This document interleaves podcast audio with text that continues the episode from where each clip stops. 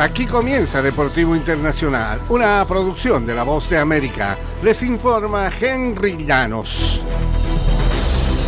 En el fútbol internacional, Copa Oro, Costa Rica sigue mostrando falencias y debilidades ajenas al nivel que se le acostumbra por toda su historia de tradición y el lunes cayó en su debut en la Copa Oro ante un combinado de Panamá que tiene muy claro lo que hace y lo que está haciendo está muy bien. Desde el inicio se notaba que quienes se pasan por un mejor momento futbolístico son los seleccionados panameños que se han posesionado con una mayor vocación ofensiva incluso desde tan solo dos minutos de acción y había generado un peligro en el arco de Kevin Chamorro, el cual tuvo un mano a mano con Joel Bárcenas. Los ticos que vestían de rojo estaban tratando de ordenarse y cuando tenían la pelota buscaban algún pase a profundidad para poner a jugar a velocidad a su parte ofensiva. Fue así como Josimar Alcócer tuvo una escapada para la izquierda que terminó con un remate al cuerpo del portero Orlando Mosquera, pero Costa Rica no pudo con Panamá.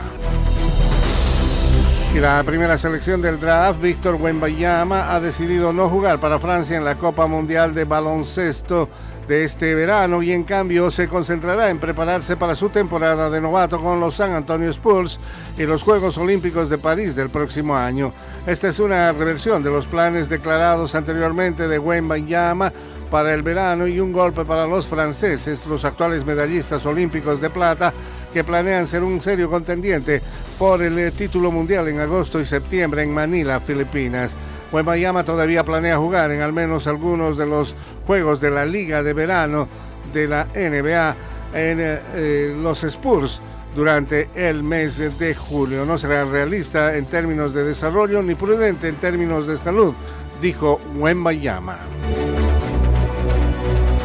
Y el diario Le Parisien informó el domingo que solo quedan detalles por resolver para el cambio de entrenador en el Paris Saint-Germain con la salida de Christopher Galtier y la llegada de Luis Enrique Martínez que firmará esta semana un contrato al menos por dos años, tal vez con opción a un tercero. El eh, contrato del ex seleccionador español y su cuerpo técnico con el club francés se está finalizando, según la noticia publicada el domingo por el diario parisino, y será un hecho salvo contratiempos a lo largo de esta semana, según prevé el Paris Saint-Germain. Luis Enrique, cuyo último equipo fue la selección española hasta su eliminación contra Marruecos en la tanda de penales, en octavos de final del pasado Mundial de Qatar 2022, mantiene un contacto permanente con los dirigentes del club, principalmente con el presidente Nasser Al-Khelafi.